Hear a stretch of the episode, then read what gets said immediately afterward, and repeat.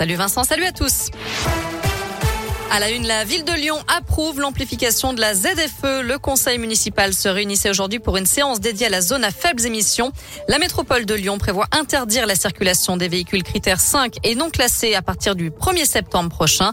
Après avoir reçu les avis des différentes communes concernées, elle passera au vote le 14 mars. Lyon, ville étape du convoi de la liberté ce soir. Des cortèges de véhicules partis de partout en France et qui prévoient rejoindre Paris ce week-end puis Bruxelles lundi. Ce mouvement est soutenu par des antipasses et des antivax qui dénoncent les restrictions sanitaires. Ils sont rejoints aussi par des gilets jaunes opposés à la hausse des prix des carburants. Ce convoi doit arriver vers 19h sur le parking d'Auchan-Saint-Priest et rue Jean-Bouin à Bron. D'autres véhicules feront étape à Arnas près de Villefranche. Paris et Bruxelles leur ont d'ores et déjà interdit l'accès. En bref, les salariés du laboratoire Biomérieux de Craponne sont en grève depuis hier. Ils dénoncent la baisse de leur pouvoir d'achat et réclament une revalorisation de tous les salaires.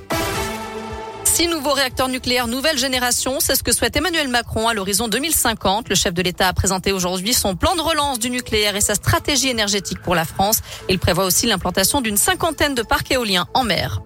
Alain mot de sport, Auvergne Rhône-Alpes, terrain de jeu des stars du cyclisme, le double champion du monde Julien Alaphilippe, le TGV de Clermont Rémi Cavagna, mais aussi le Colombien Nairo Quintana ou l'Australien Ben O'Connor, quatrième du dernier Tour de France. Ils seront tous là du 5 au 12 juin sur les routes du Critérium du Dauphiné, dont le parcours a été euh, officialisé aujourd'hui. Le directeur du cyclisme d'Aïsso, organisateur de la course, Christian Prudhomme annonce la couleur. Dauphiné, c'est une immense course et c'est le parfum du Tour de France, bien évidemment. En Auvergne-Rhône-Alpes, il y a tous les terrains possibles euh, dès les premiers jours pour des étapes significatives avec les, meilleurs coureurs du monde et puis évidemment aussi avec un final très rude, très dur dans les Alpes et entre les deux un long contre-la-montre.